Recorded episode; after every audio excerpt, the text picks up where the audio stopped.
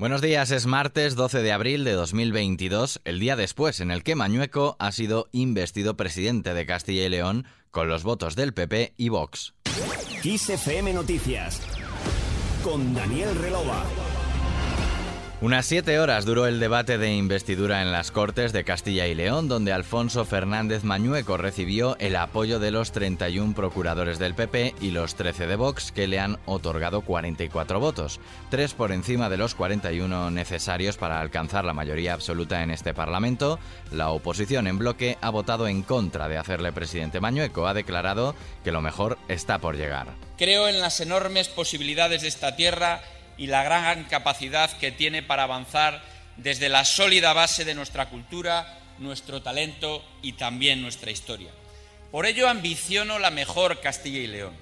Les garantizo a todos ustedes que lo mejor está por llegar y llegará de la mano de mi gobierno. El reelegido presidente confía en disponer de un gobierno fuerte, sólido y eficaz para los próximos cuatro años, en cuya gestación ha agradecido la voluntad de llegar a un acuerdo por parte de Vox personalizado en su dirigente autonómico Juan García Gallardo, quien se convertirá la próxima semana en vicepresidente del Ejecutivo y en cuya intervención en las Cortes defendió la actuación de su partido. Nuestra actuación ha estado guiado en todo momento por la meritocracia y la búsqueda de los mejores. Cabe recordar a estos efectos lo que dijo Pericles a los atenienses. Nosotros no imitamos a nadie, porque somos un modelo para los demás. Lo hemos demostrado y lo seguiremos haciendo.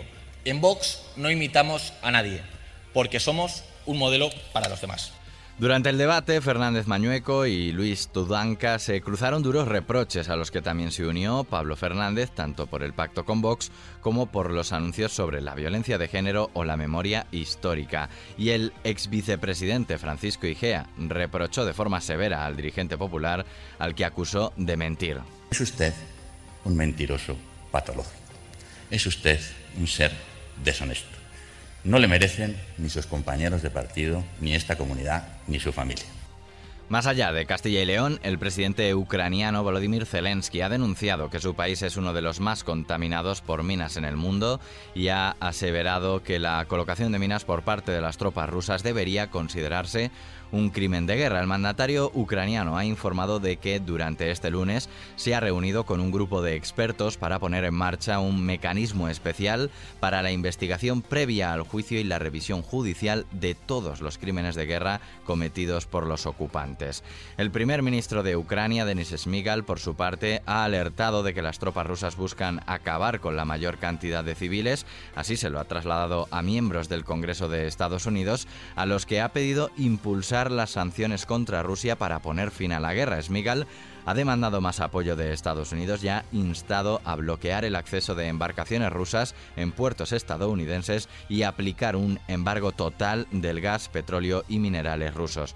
Y el líder opositor ruso Vladimir Karamurza ha sido detenido por la policía de la capital, Moscú, según ha denunciado su abogado, que en un primer momento ha reconocido no ser conocedor de las causas del arresto, aunque más tarde ha apuntado que podría estar relacionado con desobediencia a un agente de policía. Karamurza es un periodista y opositor crítico con la invasión rusa de Ucrania, definida por Moscú como operación especial, y con el apagón informativo al que está sometido la población de Rusia desde el inicio de la contienda.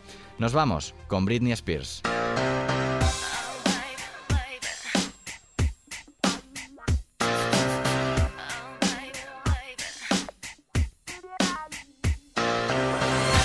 Britney Spears anunció este lunes en su perfil de Instagram que está embarazada de su tercer hijo. En una larga publicación en su cuenta oficial ha comentado que había ganado peso en los últimos días y eso le animó a hacerse un test de embarazo. La noticia es simbólica ya que el año pasado, cuando Spears suplicó a la justicia de California el fin de su tutela legal, denunció que aunque le gustaría tener un bebé, su tutor, en ese entonces su padre, no le dejaba ir al médico para quitarse el DIU que tenía insertado en de su voluntad. En su horizonte inmediato destaca también su compromiso con Sam Asghari, el bailarín al que conoció en 2016.